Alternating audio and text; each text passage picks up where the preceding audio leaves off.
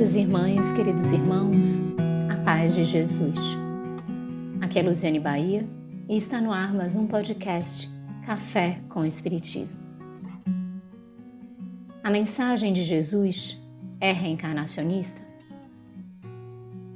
Esta é uma pergunta que, vez que outra, vem à tona e nós cristãos sentimos-nos desafiados a responder. Joana de Ângeles no livro de sua autoria, Jesus e a Atualidade, psicografia de Divaldo Franco, no capítulo intitulado Jesus e Reencarnação, assim comenta acerca do assunto. Não fosse Jesus reencarnacionista, e toda sua mensagem seria fragmentária, sem suporte de segurança, por faltar-lhe a justiça na sua mais alta expressão, propiciando ao infrator a oportunidade reeducativa, com o consequente crescimento para a liberdade a que aspira. O amor por ele ensinado, se não tivesse como apoio a bênção do renascimento corporal, ensejando recomeço e reparação, teria um caráter de transitória preferência emocional, com a seleção dos eleitos e felizes em detrimento dos antipáticos e desditosos. Então, a mensagem de Jesus é sim reencarnacionista.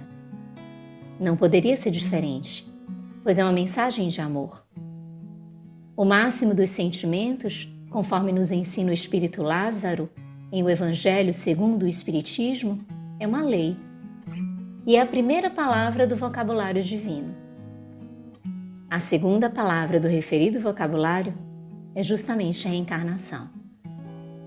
A reencarnação é a ferramenta através do qual o aprendizado do amor e a conquista desse sentimento no nosso mundo íntimo se evidenciam, efetivam-se. Mas em que momento Jesus assinala a reencarnação? Unicamente na passagem com Nicodemos? Responde a benfeitora. Não apenas no diálogo mantido com Nicodemos, vibrou a sua declaração quanto à necessidade de nascer de novo.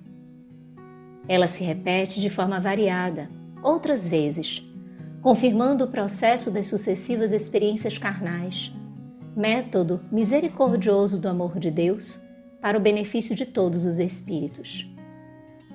Nenhuma surpresa causara aos seus discípulos a resposta a respeito do Elias que já viera, assim como a indagação em torno de quem ele seria, segundo a opinião do povo, em razão de ser crença, quase generalizada à época, a pluralidade dos renascimentos. Jesus nos apresentou a lei divina de justiça, recheada de amor e de misericórdia. A vida é única, mas múltiplas são as existências. E isso para que expiemos as faltas e avancemos melhorando progressivamente? Assim como já nos ensinam os Espíritos na resposta que concedem à questão 167 de O Livro dos Espíritos. Jesus, portanto, como terapeuta inconfundível, fala-nos acerca da reencarnação para nos ensinar que o processo de crescimento é educacional e não punitivo. Neste sentido, Joana, no capítulo em comento, diz: psicoterapia que ele utilizava era centrada na reencarnação, por saber que o homem é o modelador do próprio destino, vivendo conforme estabeleceu através dos atos nas experiências passadas. Por tal razão, jamais condenou a quem quer que fosse, sempre oferecendo a ocasião para reparar o prejuízo e recuperar-se diante da própria, bem como da consciência divina sem preferência ou disputa por alguém ou coisa alguma. A tudo e a todos amou com desvelo, albergando a humanidade de todos os tempos no seu inefável afeto. Espalhou missionários pela terra, falando a linguagem da reencarnação, até o momento em que ele próprio veio confirmá-la, assinando com a esperança futura de felicidade para todas as criaturas. É a felicidade o nosso objetivo, meus irmãos. Logo, não há espaço para a culpa, pois ela nos paralisa e nos impede a continuidade dos passos. Não te crucifiques na consciência de culpa após reconheceres o teu erro, diz a benfeitora maternal.